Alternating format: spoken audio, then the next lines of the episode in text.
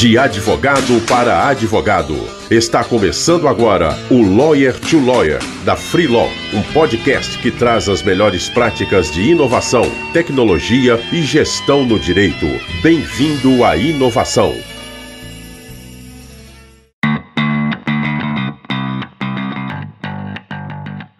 Olá, advogado. Olá, advogada. Seja bem-vindo a mais um Lawyer to Lawyer da Free Law. Estamos aqui hoje em uma edição especial. Meu nome é Gabriel Magalhães. E meu nome é Júlia Rezende. É, nós somos os fundadores da Freeló e hoje eu vou entrevistar a Júlia, que ela é minha sócia e idealizadora da Freeló. Vai contar um pouquinho da sua trajetória até que ela é, resolvesse aí ter essa ideia desse empreendimento e vamos discutir muito aí sobre como que essas inovações são aplicadas ou não aos escritórios de advocacia. Tá animada, Júlia? Estou muito animada, Gabriel. Queria te agradecer pelo convite. Apesar de eu estar né, no empreendimento da Freeló com você e estar por dentro de tudo do podcast, foi muito especial para mim o convite de ser entrevistado por você. Acho que vai ser uma experiência diferente. Legal, legal. Espero que os colegas advogados também gostem dessa iniciativa. A gente aguarda aí o feedback de todos vocês. Mas, Júlia, conta um pouquinho da sua trajetória, como que foi lá da faculdade, até que você é, tivesse a ideia do Freeló, é, onde você trabalhou, o que, que você é, o que, que você aprendeu em cada um dos locais que, que você trabalhou e como que é a sua rotina hoje na Freeló?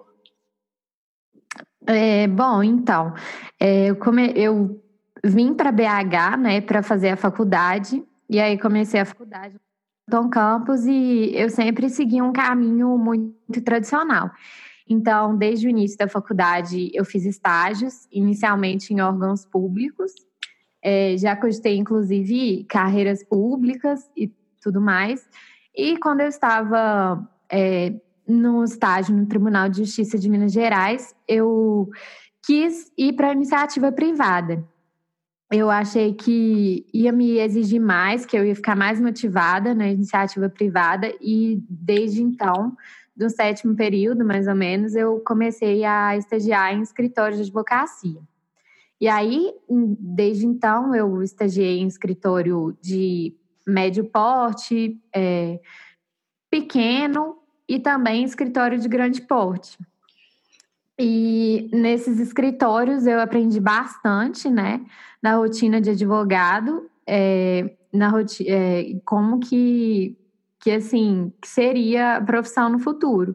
E no final da faculdade eu comecei a me questionar mais também sobre a advocacia. É, comecei a pensar, será aquilo mesmo que eu queria? Mas não, não tinha ainda uma resposta certa. E fui contratada no escritório que eu fazia, que eu fiz meu último estágio. E estava lá numa área que eu gostava muito, é, as pessoas muito legais, é, aprendi muito com o pessoal. E estava lá até que você me chamou para participar de um hackathon em janeiro, né? Janeiro de 2018 eu tinha acabado de formar, né? A gente formou em 2017, segundo semestre. Para quem não sabe, eu e o Gabriel, a gente é, foi colega da faculdade, sempre estivemos juntos em grupos de estudos, é, em coordenação desses grupos de arbitragem e mediação. Então, também, além desse lado é, de estágios, eu também é, tinha, tinha uma, tenho ainda, né, uma grande afeição pela área acadêmica do direito, é, e gostava muito do. E foi lá que a gente se conheceu. E aí, é, a gente, aí a gente, você me chamou, né, para participar do hackathon e a gente foi, né, em janeiro de 2018. E lá que surgiu a ideia da Freeló. E hoje acho que minha rotina, assim, é muito diferente, né? Eu acho que eu tinha uma visão muito fechada do direito. Eu segui um caminho muito tradicional, como eu disse, e não, é, eu acho que eu não abria muito os olhos para as outras oportunidades que existiam na, no, no ramo jurídico e não não imaginava nunca que eu ia para o empreendedorismo e muito menos para o empreendedorismo jurídico, né?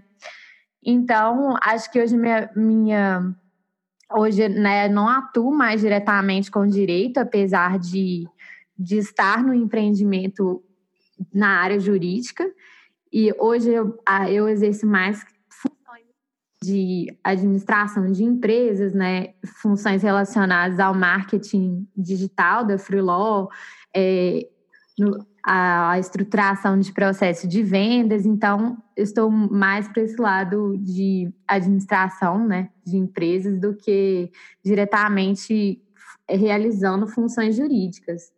E acho que isso me deu uma visão bastante diferente das possibilidades no direito. E acho que é muito bacana ter essa, essa nova visão, ampliar os horizontes, né? É, eu, Júlio, quando você, você me conta a sua história, é legal ver que você teve um pouco de experiência em cada um, todas as áreas né, do direito, praticamente.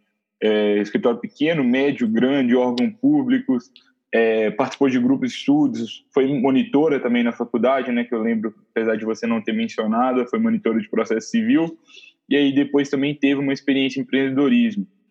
É, e hoje você disse aí que está trabalhando com marketing digital, com gestão, com administração. É, eu sei que você não sabia nada disso assim quando você começou a freeló. Quais foram os desafios assim que você teve quando você começou a aprender tudo isso? Assim, foi muito difícil? É, bom, é bacana mesmo que, que eu consegui, consigo ter uma visão mais holística assim do, do mercado jurídico. Eu acho que essas experiências foram bastante importantes. E assim, quando eu resolvi né, sair do escritório de advocacia, que foi é, no início de 2019, ou seja, um ano depois que a Filotine tinha começado as atividades, né? A gente começou logo no, depois do hackathon, a gente decidiu tocar a ideia. E aí, um ano depois, eu saí do escritório para me dedicar integralmente à empresa, justamente porque eu acho que faz toda a diferença se você quer que o empreendimento dê certo e seja bem sucedido. Eu acho que a minha maior dificuldade foi realmente é, enxergar esse novo mundo, né? Como eu disse, eu segui um, um, caminho muito tradicional, diferente de você, né, Gabriel, que sempre gostou mais de, de empreendedorismo, sempre estava ligado nessas coisas. E acho que minha maior dificuldade mesmo foi. É, acho que foi olhar para fora. Depois que eu olhei para fora, né, da, da caixa, né, eu consegui ir pegando as coisas rápido e não, rápido, não foi tão difícil. É, e eu comecei, assim, realmente pegando indicações de livros com pessoas, né, que eu admirava, tanto é, empreendedores que eu seguia no Instagram, quanto também você, pessoas que eu tinha proximidade, que estavam no ramo. E aí eu comecei a me inteirar sobre esse, é, sobre esse novo contexto, né, de startups e toda essa nova realidade. E acho que a partir daí foi um volta, né? Porque acho que a partir do momento que você dá o primeiro passo, as coisas ficam mais fáceis e tudo mais. Então, acho que foi muito internet, livros. É, e aí eu acho que eu fui evoluindo nos livros também. Eu vi que é, comecei por uns livros mais simples, depois que eu vi que já já estava entendendo aquele vocabulário, aquela aquela nova realidade, eu passava para livros um pouco mais avançados. E acho que foi basicamente procurando mesmo conhecimento, sabe? É, eu lembro também que, além dos livros da internet, eu lembro também que a gente até foi em alguns eventos juntos, né? Alguns eventos de marketing digital, é, fizemos alguns cursos, né? De, de Product Manager, que é como você gerenciar produtos digitais. A gente fez lá na, na escola do Tera. É, e um outro, outra questão que foi até um dos um dos gatilhos aí para que você realmente resolvesse fazer a transição de carreira foi o curso do, da Perestroika, no né, empreendedorismo criativo. E depois, é verdade. É, que foi um curso bem bacana, assim, de autoconhecimento, etc. É, e eu lembro que foi logo após fazer esse curso que a Júlia falou assim, ah, realmente acho que tá na hora de, de sair do, do, do escritório e, e tocar realmente empreendimento. É verdade. É, Como foi essa decisão, assim, é, explora um, é, eu sei que foi bem difícil, assim, para principalmente para colegas advogados que estão nesse momento de transição de carreira. Como foi isso para você?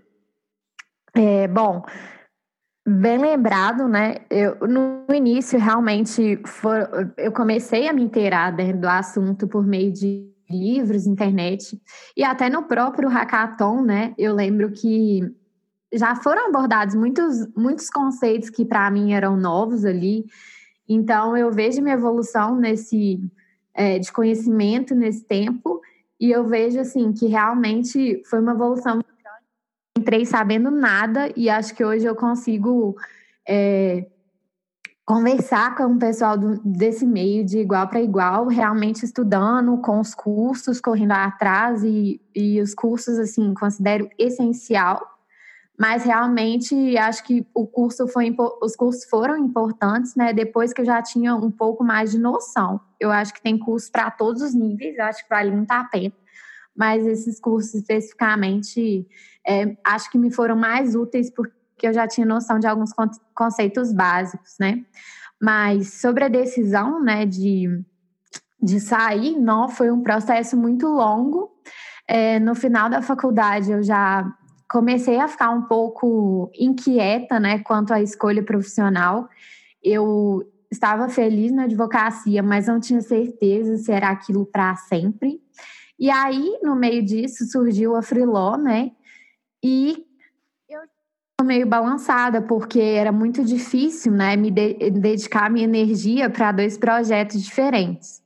Tanto o escritório, que exige muito dos advogados, quanto a freeló, e eu sentia que eu não conseguia focar minha energia é, com tanta intensidade, né, nos dois. Acabava que eu tinha que dedicar meu tempo livre para freeló e eu ficava muito cansada no dia seguinte para ir para o escritório, ou eu ficava agarrada no escritório e não conseguia cumprir minhas atividades na Freeló, então eu senti que isso travava um pouco a evolução do, do projeto e eu queria muito que desse certo, eu acreditava na ideia, acredito na ideia, né? E por isso eu decidi sair do escritório e me dedicar integralmente à Freeló. E assim, acho que o mais difícil mesmo foi é, externalizar essa decisão é, admitir para mim mesma e depois, posteriormente, é, comunicar para os meus pais, para os meus chefes, meus colegas de trabalho, que eu iria realmente sair é, para uma coisa que é, era um pouco de, de loucura na época, né? Porque a gente já evoluiu bastante, mas a gente estava um pouco no início, né? Foi quando a, a gente começou a se dedicar mais para o projeto então, acho que esse foi o maior desafio mesmo. E fora que exigiu muito autoconhecimento, ver o que eu realmente gostava. É, então, já venho nesse processo há mais tempo de autoconhecimento. E o curso né, do empreendedorismo criativo que você citou me ajudou demais, da perestroika, porque trabalhava autoconhecimento e questões também de empreendedorismo. Então, foi bastante importante aí na minha trajetória. E aí, no mais ou menos em dezembro de 2018, né? Eu decidi que eu ia sair do escritório e ia me dedicar integralmente a freeló e aí foi ótimo e hoje em dia tô tô aí. Legal, assim, quando a Júlia fala, é, eu vejo muito que a questão de, da importância, assim, do, do autoconhecimento, claro, e também das, das informação, do acesso à informação que hoje está cada vez mais fácil, né? Então, ah, eu não sei nada sobre empreendedorismo, poxa, faz um curso, participe de um hackathon, é, lê um livro, etc., que aos poucos você vai pegando, né? Não tem muito desculpa mais nos dias de hoje para que a gente não, não aprenda tudo isso. E é claro, tudo depende de você, de quem é você, de quem você quer ser, do seu propósito de vida porque a partir disso você vai saber se você está no caminho certo, se você está na carreira certa para esse momento da sua vida ou se passa algum tipo de sentido de mudança, né? É claro que falar assim do jeito que eu estou falando é muito mais fácil do que viver na prática, né? Que é muita insegurança, muito medo, mas se você quer aprender alguma coisa hoje realmente não tem mais desculpa, eu acredito muito nisso. E Júlio, eu queria muito explorar essa questão da sua visão holística do mercado jurídico, né? É, na Freeló a gente fez, faz muita pesquisa de validação, muita pesquisa de mercado. Gente já conversou aí com mais de 300 advogados e você tem uma experiência aí muito grande na, na área. Como que você enxerga esse mercado, assim, principalmente nos escritórios pequenos, assim? É, que, como você enxerga os problemas que esses escritórios possuem? É, você estava no escritório, você disse que estava feliz lá, mas mesmo assim resolveu sair. O que, que você acha que os escritórios poderiam fazer para reter mais talentos? O que, que vocês acham que os escritórios deveriam fazer para crescer mais, assim, nesse momento digital que a gente está hoje? É, bom, eu acho que uma, um, uma, um dos maiores gargalos que eu, que eu percebia era a questão de gestão mesmo, alinhamento da equipe toda. É, porque, por exemplo, muitas vezes uh, o advogado estava ali exercendo um tanto de muitas funções e às vezes não sabia realmente o que priorizar naquele momento, às vezes a comunicação não era tão clara, ou muitas vezes gestão de expectativas mesmo da equipe.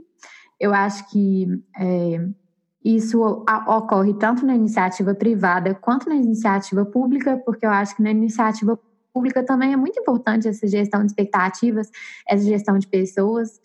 É, e um outro, outro gargalo que eu percebia também, especialmente nos escritórios de advocacia, era muito a oscilação de, de demandas, que, por exemplo, é, eu sentia que tinha época que é, a equipe ficava mais ansiosa, sabe? E tinha época que estava mais sobrecarregada. E isso não era, né, não era algo assim constante, então não era um volume de trabalho constante, então acho que tinha época que a gente agarrava sempre, a gente, eu falo eu e, e, o restante da equipe, ficava até muito tarde, muito cansado, e tinha época que era mais tranquilo, então, e acho que assim, essa, quando a oscilação de demanda aliás, quando as, as, demandas estão mais altas, né, há uma dificuldade grande em manter excelência no trabalho, porque muitas vezes você tem que entregar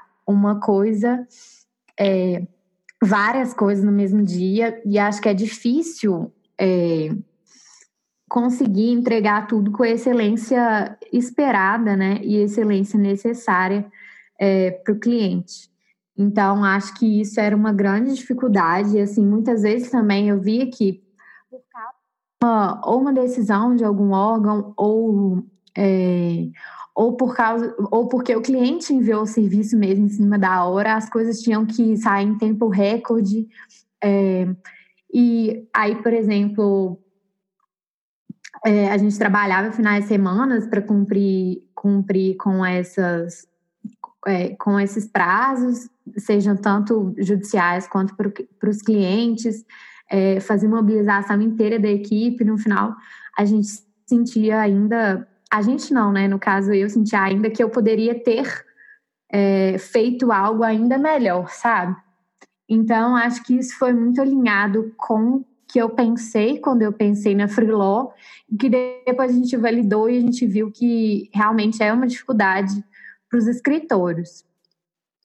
E, é, justa... e uma questão, Júlia, você falou um pouquinho uhum. da, da dificuldade que você enxerga nos escritórios, né? É, muitos escritórios vivem com, às vezes, sobrecarga de trabalho, às vezes lidam com, com oscilação de serviços. E é, qual, você também conhece bem esse mercado aí do, do advogado júnior, né, do advogado recém-formado. É, especialmente, a gente, nós somos colegas de faculdade, a gente vê muitos colegas que talvez a grande maioria não esteja exercendo advocacia, ou a grande maioria está exercendo advocacia de uma forma insatisfeita, né? Por que, que você acha que está tendo essa insatisfação hoje dos, dos, dessa nova geração de advogados, assim? É, e, assim, existe algum tipo de choque de gerações é, na sua visão? Tipo, o advogado mais antigo, que às vezes é o sócio do escritório, versus essa nova geração que está entrando no mercado de trabalho agora? Olha, é, eu acho que existe realmente um, um choque de gerações, porque eu acho que os millennials, né, são a, a nossa geração, assim, de uns. Se eu estiver errado, mas de uns 24, 25 a uns, uns 38 anos. Eles são profissionais que estão buscando mais liberdade no trabalho, mais flexibilidade, e muitas vezes eu vejo que os escritórios não, tão, não estão se adaptando a essa realidade, essa nova realidade de economia colaborativa, é uma realidade em que as pessoas não, né, no futuro a tendência é que as pessoas não tenham um único emprego, né? A gente vê que tem uma estimativa que até 2020, mais 50% da população dos Estados Unidos vai trabalhar como freelancer, ou seja, vão ter vários empregos simultâneos. E eu vejo que muitas vezes essa falta de flexibilidade nos escritórios ou é, falta de compreensão mesmo dessa nova realidade é, faz com que os dados né, mais novos é, fiquem satisfeitos nessa rotina maçante, que muitas vezes é de sobrecarga de trabalho, de muito estresse, de muita cobrança. E isso faz com que, acho que isso está fazendo com que as pessoas fiquem mais insatisfeitas, sabe? Eu noto muito isso, é, porque a gente vê, né, Gabriel, que várias pessoas que formaram com a gente atualmente não estão exercendo advocacia, ou às vezes estão exercendo advocacia, mas não se encontraram ainda. E eu acho que é justamente por causa disso. Inclusive, acho que hoje as pessoas buscam muito mais é, ser felizes na profissão ou se encontrar na profissão do que antigamente, né? Eu vejo que as gerações passadas pensavam mais na profissão como algo para é, é, para manter um padrão de vida mesmo, e eu acho que hoje isso é um pouco diferente, né? É, quando você Mais fala, felicidade. quando você fala isso, Júlio, eu já lembro de algumas falas de alguns advogados que eu já conversei, que eles falam assim, olha, advocacia é difícil, ela não é para qualquer pessoa, etc., e eu já vi vários advogados, na verdade, reclamando dessa nova geração, que é uma geração aí imediatista, individualista, que não consegue ter compromisso a longo prazo, etc. Talvez tudo isso realmente seja verdade, mas, é, mas por outro lado, essa é a nova geração do mercado de trabalho e ela também tem várias virtudes que pode estar ajudando muito é, vários aí advogados, vários escritórios, etc., se os escritórios souberem explorar essas pessoas é, diferentemente da geração dos nossos pais, né, que, é, que na verdade eles tinham um foco mais a longo prazo, conseguiam ali, queriam mais estabilidade, talvez essa geração, essa nova geração quer mais felicidade, quer mais propósito, e se a gente não consegue falar a linguagem deles, vai ter, realmente os escritórios vão perder talentos, não vão conseguir, não vão conseguir é, reter essa boa equipe, e aí no longo prazo o custo é muito alto, né? Sem contar que todo mundo insatisfeito pode, é, além de gerar clientes insatisfeitos, gera um, um, clima ruim no escritório e é ruim para todo mundo, né? Todo mundo acaba perdendo nessa cadeia. É, concordo plenamente com você. Eu acho que é, é justamente isso. Acho que os escritórios eles têm que lidar com essa nova realidade de de, de pessoas que querem mais flexibilidade, que querem trabalhos mais, mais livres, né? Que querem muitas vezes trabalhar de casa, home office, employer experience, né? Tipo Google com várias coisas, né? No, no local de trabalho. Então, eu acho que que mesmo é que os escritórios se adaptem a essa nova realidade, senão realmente vai, vai haver uma, uma perda muito grande de talentos.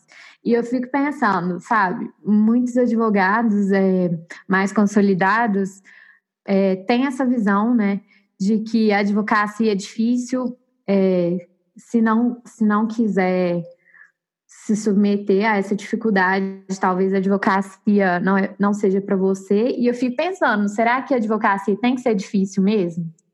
Será que não tem que haver também uma mudança de mindset em relação à advocacia em si? Assim, os, essa mudança dos conceitos da advocacia? Será que não é possível uma advocacia mais equilibrada, com menos horas de trabalho, mas horas de trabalho mais efetivas? Eu acho que é possível. Acho que, é, inclusive, as metodologias de gestão ágil defendem isso, né? Que já são usadas em empresas de base tecnológica, mas acho que ainda não é utilizada por escritórios de advocacia. Eu acho que isso é possível, sabe? Eu, eu acredito muito também nisso que você disse, né? Óbvio, a gente está alinhado, é, a gente tem a mesma visão por, por todo o nosso histórico aí junto, na, até na Freeló, é isso que move a empresa. É, eu queria explorar, eu quero explorar algumas questões ainda dentro disso, mas só voltando um pouquinho no assunto, assim, vou te fazer uma pergunta difícil, não sei se você vai saber responder, mas com toda essa sua visão do mercado aí, se você fosse abrir um escritório hoje, é, como que, que você faria, assim? Ou se você fosse pegar um escritório aí que já está rodando, um escritório de pequeno porte, tem cinco advogados aí, mais ou menos, uma equipe até dez pessoas, é, o que, que você faria nesse escritório, assim, um escritório que está ali, não sei, às vezes na mesmice ali há algum tempo, ou lutando aí para inovar, mas sem direcionamento? É, bem que você falou que ia ser difícil, né? Eu acho que hum, é difícil também generalizar a realidade, né? Eu estou falando isso com base na, na minha experiência em alguns escritórios, mas eu acho que acho que talvez a criação de, de processos mais claros e bem definidos seria um ponto crucial, porque eu acho que é, a disciplina é muito importante, né? Eu acho que muitas vezes um funcionário, um advogado, né, está sobrecarregado, mas existem outros advogados que não estão tanto, por exemplo, numa mesma estrutura. Eu acho que tem que ter um processo melhor definido para atendimento e retorno aos clientes, porque às vezes eu vejo que muitas coisas estão sendo feitas pelos advogados, mas às vezes isso não é comunicado para o cliente é, da melhor forma, de forma mais efetiva. A gente acha que ah, o advogado não está fazendo nada pelo meu processo, sabe? Fica nessa situação.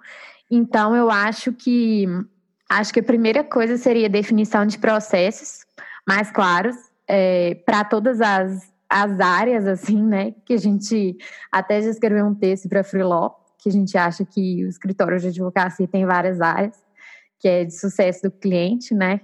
que seria essa questão de atendimento, retornos e tudo mais, da execução de serviços jurídicos em si. Acho que também precisam de mais processos claros nessa parte, então, às vezes, uma divisão melhor de funções, de tarefas, uma estrutura de delegação de serviços, às vezes aquele serviço não é interessante eu fazer.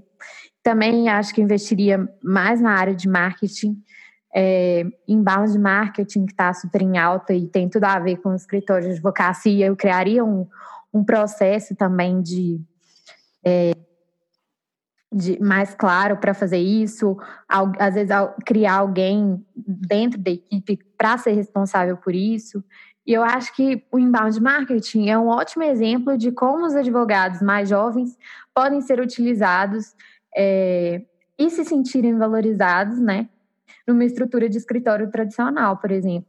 Acho que é, é uma forma de talvez dar mais liberdade, mais flexibilidade. Por exemplo, coordenar os advogados mais jovens uma estratégia de produção de conteúdo. Então, acho que essa criação de processos para essas áreas é, específicas seria um primeiro passo, assim. E acho que uma estrutura de comunicação também bem clara, bem é, transparente, porque eu acho que isso é muito importante, né? A comunicação efetiva ali realmente no ambiente de trabalho. Muito Uma comunicação horizontal, né? Não só efetiva, mas em que as pessoas mais jovens tenham voz também, porque muitas vezes eu acho que é o que você falou, né? Os mais jovens estão vindo de outra realidade, é, então podem agregar com esse conhecimento sobre nova geração, novas tecnologias, é, querendo ou não, na maior, maior parte das vezes, os jovens estão mais envolvidos nessas áreas do que o pessoal mais velho, né? É, e uma questão assim, é, aliás, primeiro bacana, assim, tudo que você, você compartilhou, eu achei, achei que foi bem valioso, assim, essa, esse trecho aí, investir em marketing jurídico, às vezes criar processos claros, é, e como a Júlia disse, a gente tem muito conteúdo gratuito sobre isso na Freeló, com o objetivo justamente de ajudar os advogados aí a estarem realmente implementando isso na prática. Só que vocês acessarem o nosso blog, freelaw.org/blog, que vocês vão conseguir acessar. É, e sobre essa última questão que você trouxe, né, o jovem advogado realmente ele tem muito menos conhecimento jurídico do que os sócios, do que os coordenadores, etc. Mas talvez para essa parte tecnológica, talvez eles vão ser as melhores pessoas ali para estarem liderando projetos. Basta aí ter uma comunicação clara entre todos, né? Acho que isso pode ser pode ser essencial para a mudança no escritório. E eu, hum. e assim, eu fiz a pergunta, né? Mas quando você ficou respondendo, eu pensei em uma, uma outra questão que talvez eu responderia também, seria definir métricas claras. É, então, ah, verdade, muito talvez assim, importante. assim, antes, antes de, de, começar, assim, fazer um diagnóstico atual de como está como tá o cenário, assim, sei lá, pega uma semana no escritório e pede para todo mundo listar todas as atividades que cada pessoa faz hoje. É, vai na, secret, na secretária do escritório, pede para ela anotar quantos atendimentos foram feitos, quantos novos clientes ligaram essa semana, quantas reuniões foram agendadas, etc. Metrificar tudo mesmo. É, e talvez isso é bom, isso é bom fazer sempre, né? Mas é bom vocês começarem, na minha opinião, a fazer um diagnóstico com base em números, porque aí fica mais fica mais fácil a gente saber o que está dando resultado, o que, que não está dando. Então, hoje, por exemplo, depois que eu fiz esse exercício interno, né, eu comecei a definir métricas, eu comecei a perceber que é, o nosso escritório recebe cinco novos clientes por mês. Ok, e depois do inbound marketing, seis meses depois, esse número ainda está em cinco? Poxa, então talvez essa estratégia não está sendo tão eficiente. Por que, que ela não está sendo tão eficiente? E você começa a investigar e você sabe mais ou menos ali por onde que você pode ir, é, talvez investir recursos mais em, em outras áreas. É, outra questão que pode ser relevante, mapear assim, o número de reclamações de clientes por mês. Então, ah, eu, eu recebo, recebi mês passado cinco reclamações. Legal, vamos lutar para que o mês seguinte sejam quatro, por exemplo. E aí você consegue estar sempre em um, pro, um progresso contínuo. Eu acho que essa parte de definição de métricas também é, agrega e talvez combina com o que a Júlia disse, né? É, eu acho que é essencial mesmo e acho que parece que assim, quando você sabe os objetivos de uma estratégia, né, fica muito mais fácil executar. Você sabe para onde você quer, quer ir, aonde você vai chegar, né, ou pretende chegar. E eu acho que isso é essencial para qualquer estratégia. E Muito bem lembrado. Bacana, Júlia. É, e uma assim, coisa que eu lembrei, só essa questão claro. que eu estava pensando sobre os mais jovens, né, que podem trazer muito insight nessa parte de, tecno, de novas tecnologias, de é, novos métodos, né, de, e tudo mais. Eu pensei muito assim que eu acho que quem não olha para o que está sendo pelas gerações futuras, para a nova realidade, para as coisas novas né, que estão surgindo, e acho que os jovens podem agregar muito nisso, os advogados júniores, estagiários, acho que é uma pessoa fadada a uma pessoa não, né? Uma empresa, né? Fadada ao, ao insucesso, ou às vezes muitas a, e muitas vezes até a, a falência. Por exemplo, a gente vê vários exemplos famosos aí no mercado, por exemplo, a Kodak, né? A Blockbuster, que com o surgimento das novas tecnologias, elas foram, foram o que eram antes tecnologias, né? Essas empresas foram totalmente superadas e não conseguiram acompanhar essas evoluções. Então, acho que a gente não pode subestimar as novas tecnologias, as novas gerações. E eu, e eu acho que uma coisa muito importante é: nossa, a nova geração é desse jeito. Meu Deus, eu quero aprender com essa nova o que está acontecendo. Então, é, a gente nem é tão mais. A gente nem é mais a geração mais evoluída, né, Gabriel? Então, a gente sempre vê essa, esse pessoal mais jovem aí, é, os mais novinhos aí mesmo, que não estão no mercado de trabalho. Eu acho que essa, essa galera vai chegar assim, destruindo, porque são as pessoas que já nasceram dentro da tecnologia, que já com dois anos já sabem mexer em celular, tablet e tudo mais. E acho que é sempre bom a gente ir observando. É, um, um, eu destaco que essa semana teve o campeonato mundial de Fortnite, que é o jogo mais jogado no mundo, e o menino de 13 anos ganhou, sei lá, um milhão de, de dólares na competição. É, eu sei que muitas pessoas têm preconceito com, jogos, assim, as, muitas pessoas ainda não veem o valor, assim, mas o mercado de, de esportes, que são esses games aí, é um dos mercados que mais cresce no mundo. E ele desenvolve muitas habilidades. E eu fico imaginando o que um campeão mundial de Fortnite daqui a pouco vai fazer no mercado de trabalho. Assim, ele vai engolir esse mercado de trabalho em breve. E ele só tem 13 anos. Esse menino com 18 anos, ele deve valer por 10 pessoas ali, provavelmente. É, dá um pouco de medo, né? É, exatamente. Saber, saber conversar entre as gerações, na minha opinião, né? Eu acho que é isso. E, Júlio, eu queria aproveitar que você está aqui e me fala um pouco sobre qual é o seu propósito, assim. É, você conhece muito o mercado jurídico, etc., e você teve a ideia da Freeló é, com base nos problemas que você identificou no mercado. Por que, que você faz isso, assim? O que, que te brilha aos olhos? Obrigada pelo muito conhecimento do mercado jurídico, mas é, não é, não é tanto assim, né? Mas, mas apesar de uma, uma jornada pequena, relativamente pequena no, no mercado jurídico, eu consegui passar por vários e acho que isso realmente me, dá, me deu uma visão boa. Mas eu acho que, assim, difícil falar de, de propósito, assim, mas eu acho que meu maior objetivo, assim, é tentar fazer um de tentar humanizar mais o direito, acho que tentar revolucionar o mercado jurídico é, e fazer com que os advogados é, não tenham que se transformar em outras pessoas para exercer a profissão, sabe? Acho que muitas vezes a gente é, Acho que muitas vezes a gente tá ali exercendo a, a profissão jurídica, mas é, você não, você não é a mesma pessoa ali no escritório em outros lugares, sabe? Acho que muito pela seriedade da profissão, o conservadorismo. Então, acho que um dos propósitos é realmente revolucionar essas relações entre advogados no meio jurídico é, gerar mais liberdade, mais flexibilidade para as pessoas serem quem são e também humanizar mais, né, o direito, o mercado jurídico, porque eu acho que acho que hoje os escritórios, muitos escritórios, né, veem os advogados como máquinas, como pessoas que têm que estar ali dando conta de tudo. Acho que não é uma realidade só dos escritórios, acho que é muito uma realidade das empresas também.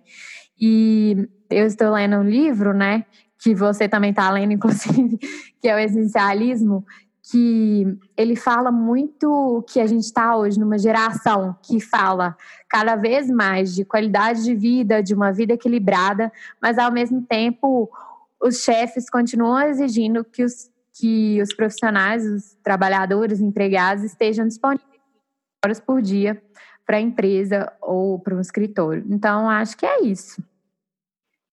Legal, legal. Fiz mais um brainstorming mesmo.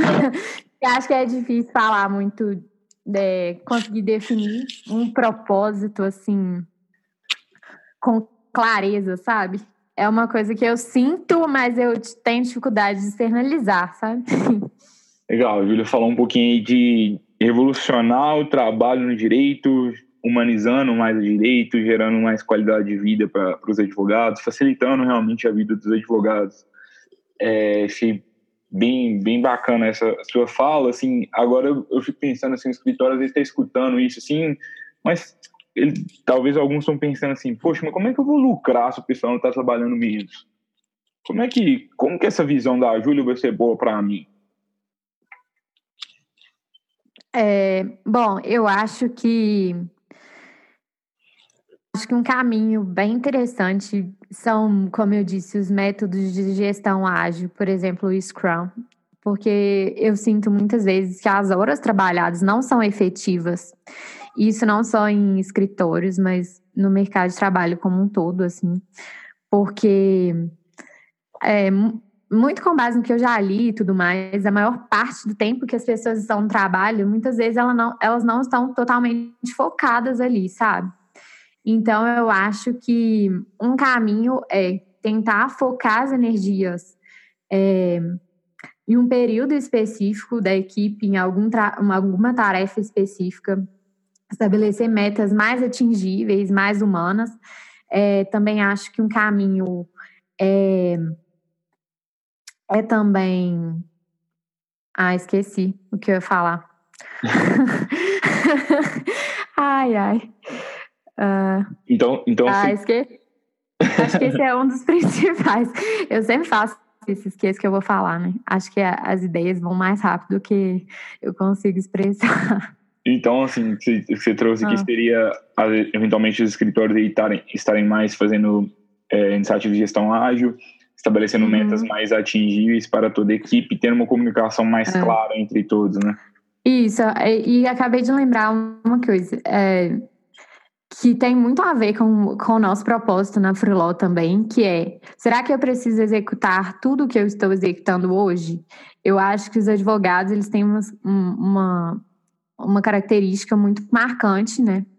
E que inclusive a gente validou, então não é mais um achismo, é praticamente uma certeza. É, eles têm características muito controladoras, dificuldade de delegar serviços, é, de confiar em pessoas para delegar serviços, mas eu acho que isso acaba sendo uma faca, né? Indo na contramão do que do que precisa ser feito para otimizar todo o trabalho na equipe. Então, acho que ver o que realmente precisa ser executado pessoalmente por alguém e o que pode ser executado por outras pessoas é, e ter essa mesma capacidade de delegar, sabe?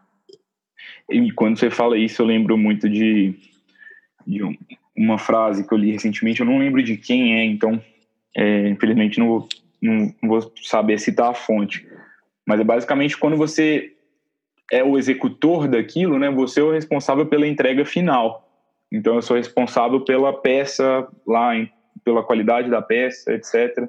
Mas depois quando você se torna um líder ali, quando você já tem uma equipe maior e você precisa aprender a liderar, você já não é mais responsável pela entrega final. Você é responsável pelas pessoas para cuidar bem delas, para dar as melhores condições, dar as melhores instruções para que elas consigam entregar o produto final.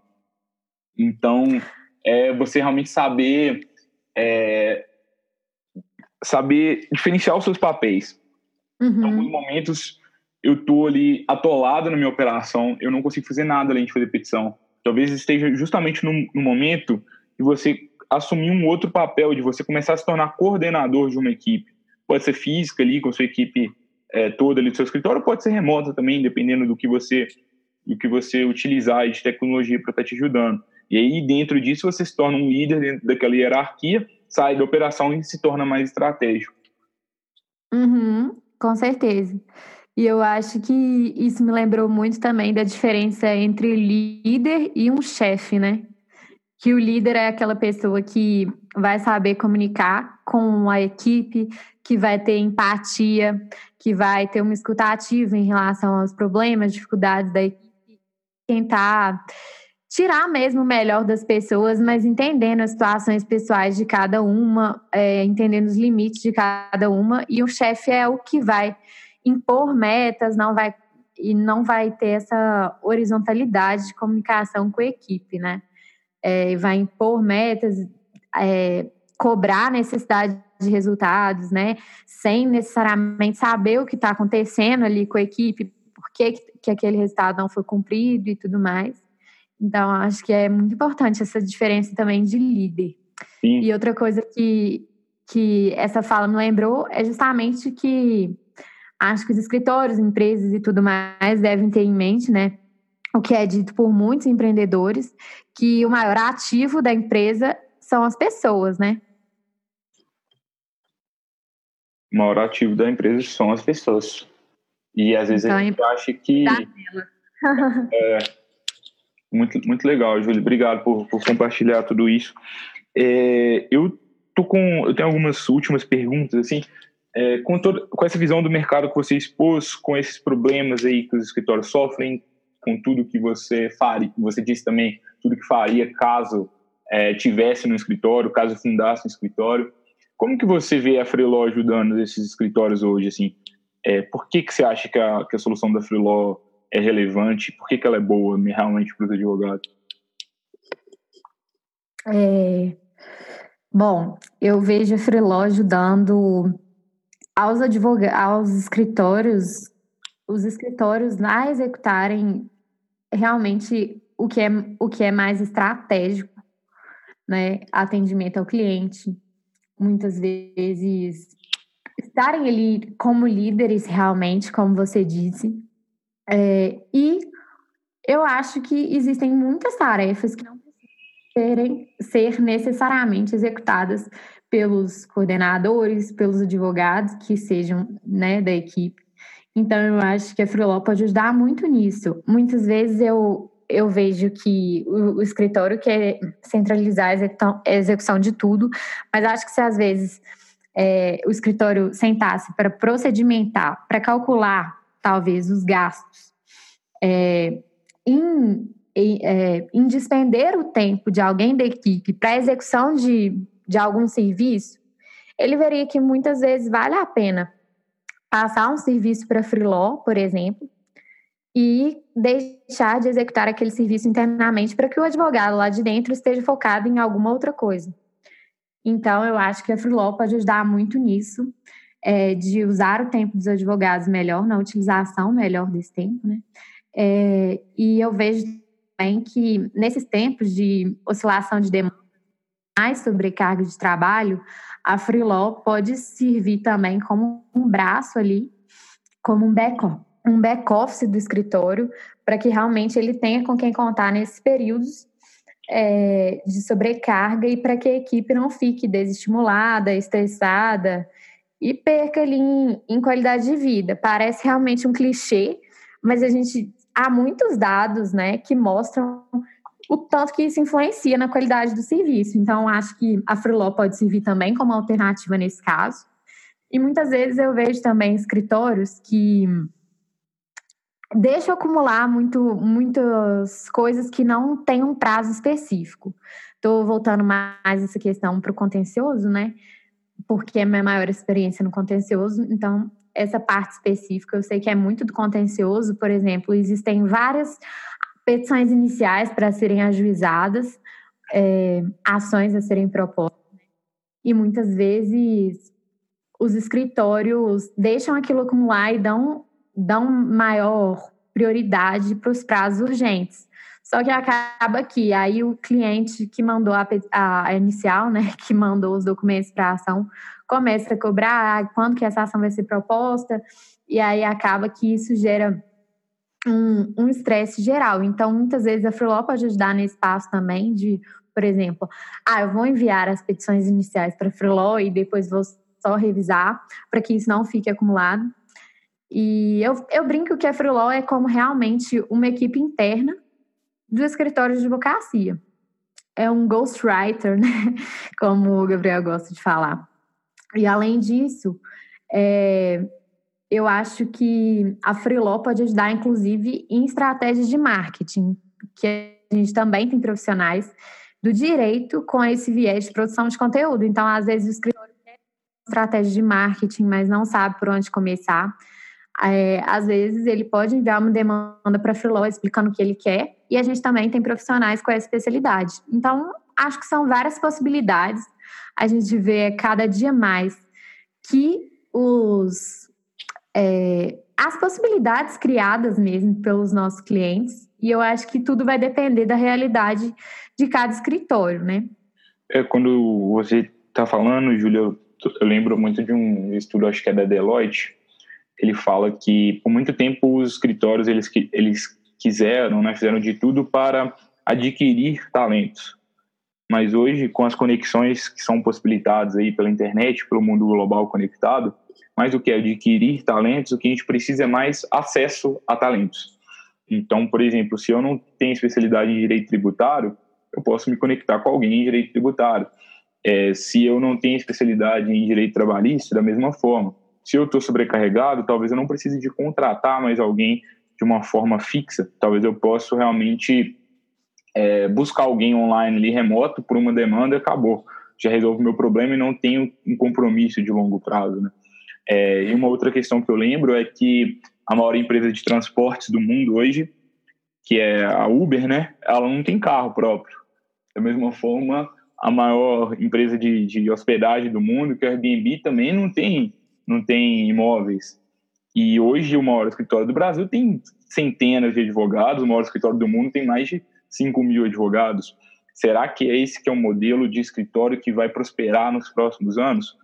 É, eu acredito muito que, que não, né? Eu acho que está cada vez mais, é, tudo se tornando cada vez mais remoto e se, um, se a atividade, por exemplo, de execução de uma petição, cada, a pessoa pode fazer de casa, para que, que eu vou ter ela aqui no meu escritório, é, pagando, pagando um computador para ela, pagando um espaço para ela, e além de estar tá pagando tudo isso, deixando ela insatisfeita, né? Porque essa pessoa muitas vezes é um millennial e ela quer mais liberdade, ela quer mais flexibilidade. Uhum. Às vezes ela queria fazer essa petição lá da, da, da Bahia, da praia, é, numa viagem dela, não no escritório. A gente tem as estruturas necessárias para isso, talvez isso pode acontecer.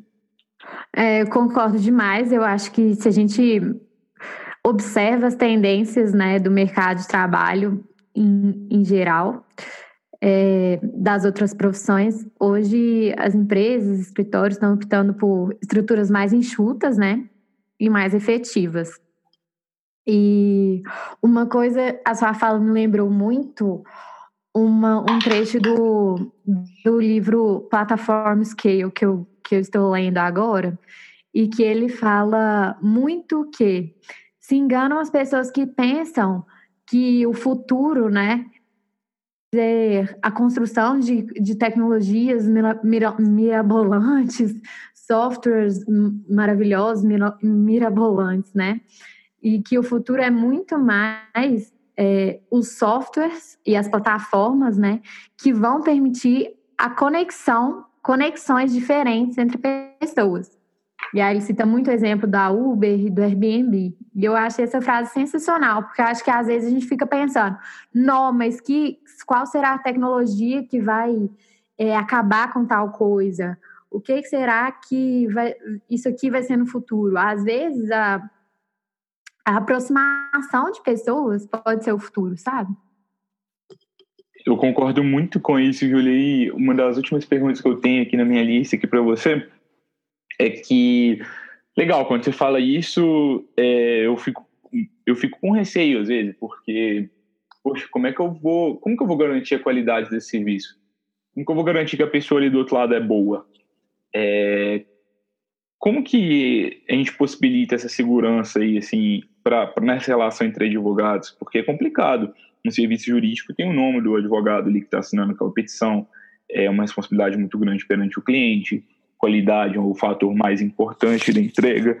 Como que a gente garante que não vai ter um advogado ruim ali que vai estar executando alguma coisa? Bom, eu acho que realmente conf essa confiança é um desafio muito grande, mas eu acho que isso pode ser conquistado como outras plataformas também conquistaram. E tem sido conquistado, né? É, como, por exemplo, o Airbnb, que né, promove conexões entre pessoas e hóspedes, né? E, e pessoas interessadas em alugar um local. E antigamente, nunca que alguém ia pensar em hospedar numa casa mesma coisa o Uber, né? Que ninguém também ia pensar em entrar um carro de estranho. Mas eu acho que a confiança ela é adquirida por vários mecanismos. E na Freelaw, por exemplo, a gente fa faz uma verificação das informações. Por exemplo, é, vou, vou, dar uma, uma visão maior, né? O profissional se cadastra na, na nossa plataforma é, e nós verificamos os, os, perfis dos profissionais cadastrados, é, as informações, a procedência das informações, o registro na OAB, para ver se está tudo certinho.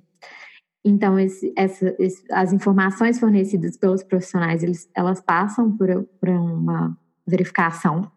É, depois disso, a medida, a, a gente né, pede também para que os profissionais eles descrevam essa experiência com bastante detalhes, para que isso gere também uma confiança maior para os contratantes de serviço, os interessados em encontrar parceiros jurídicos.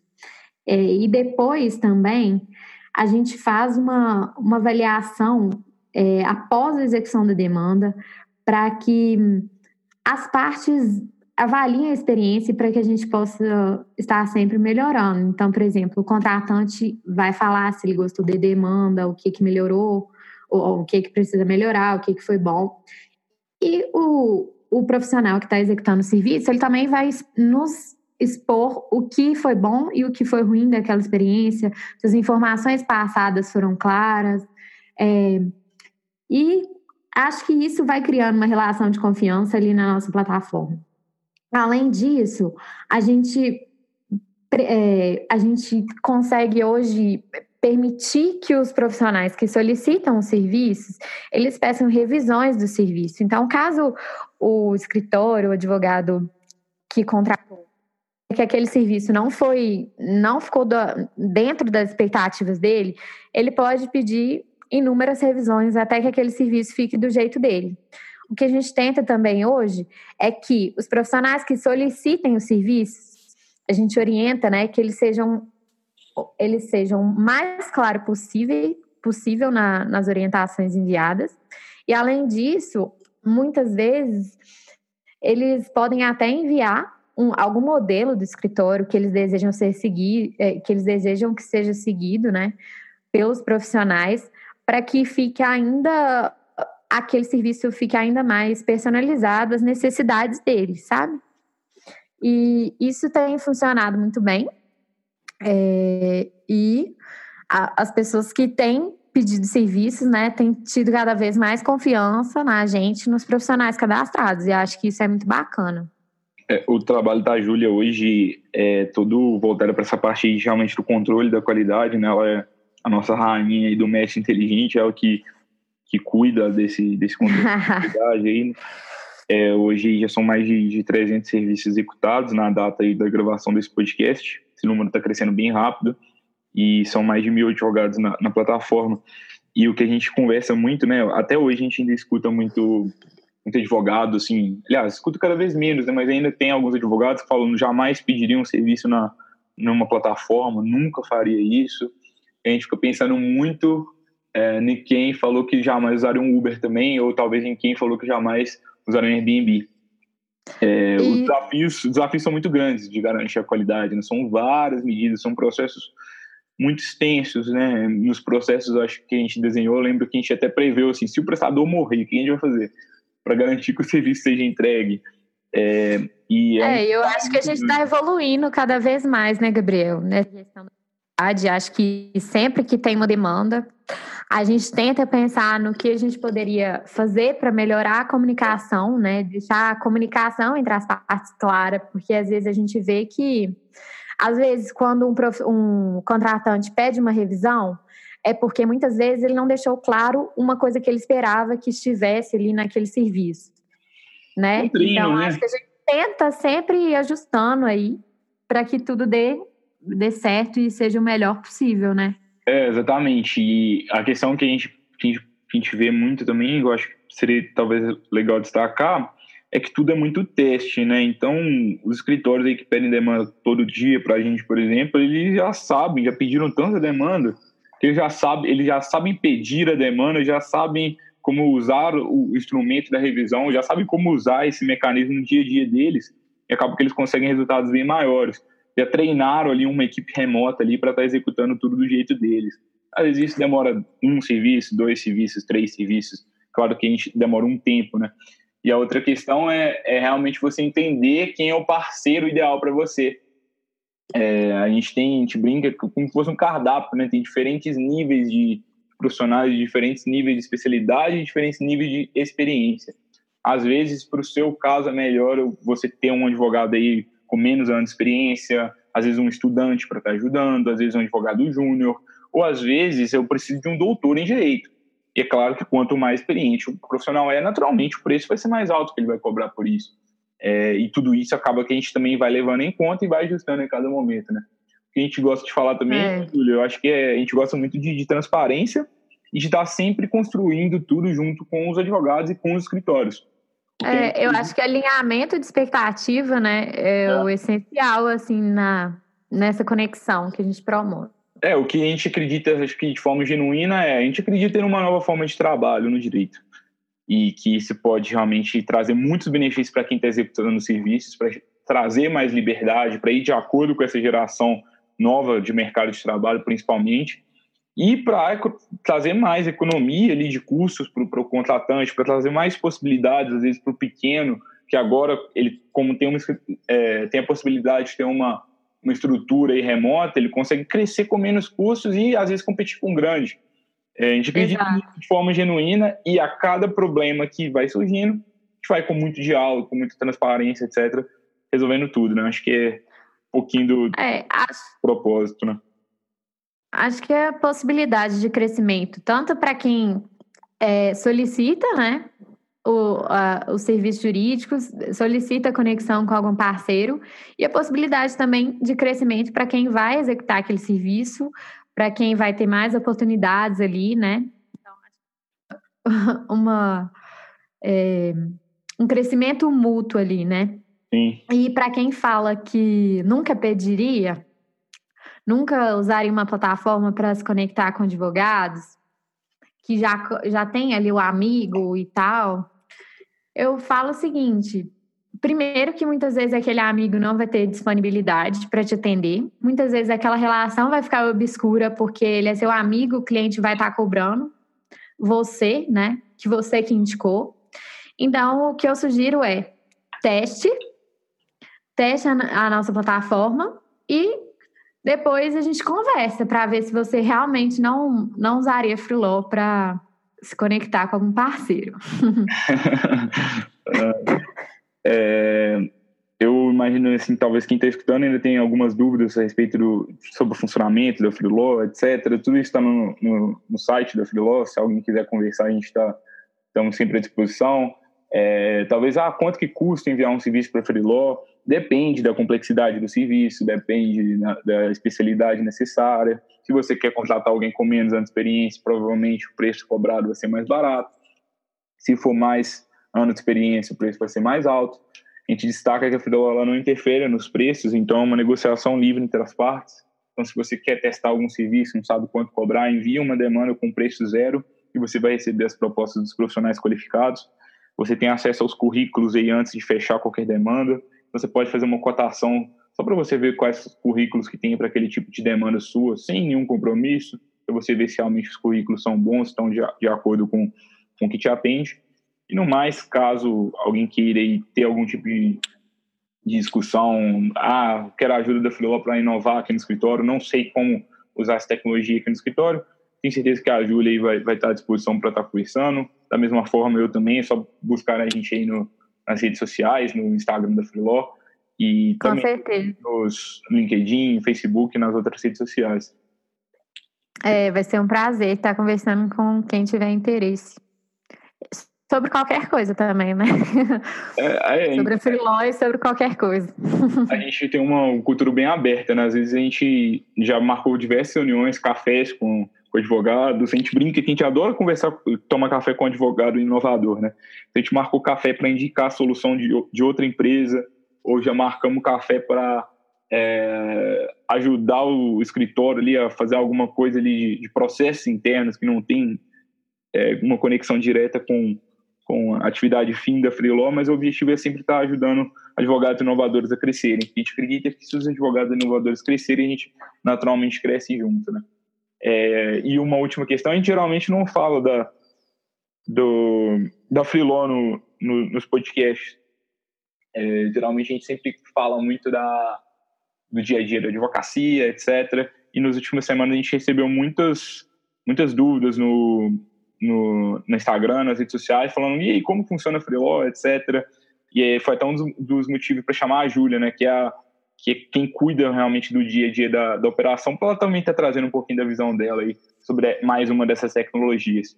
Eu acredito que a Freeló talvez não seja para todos os tipos de escritórios, é, você realmente implementar tudo na sua essência. Ai meu Deus, agora eu não vou ter equipe, equipe física, vou ter só equipe remota. Talvez não seja o caso para todo mundo, mas é uma solução que cada vez mais a gente vê que está fazendo, está tendo um bom match, como a gente gosta de dizer, com diferentes tipos de escritórios principalmente pequenos e médios ali, que às vezes não tem estrutura para tudo, e grandes, às vezes, estão querendo reduzir custos. É, eu acho que às vezes a gente é, fica muito afoito, né, para se inteirar da tecnologia, utilizar de tudo, porque agora mercado 4.0 é não sei o quê. Só que muitas vezes a gente tem que analisar também o que, que é melhor para cada realidade. Eu acho que são tantas possibilidades, tanto fora da Freeló quanto na Freeló, que a gente não consegue nem, nem falar todas, né, Gabriel?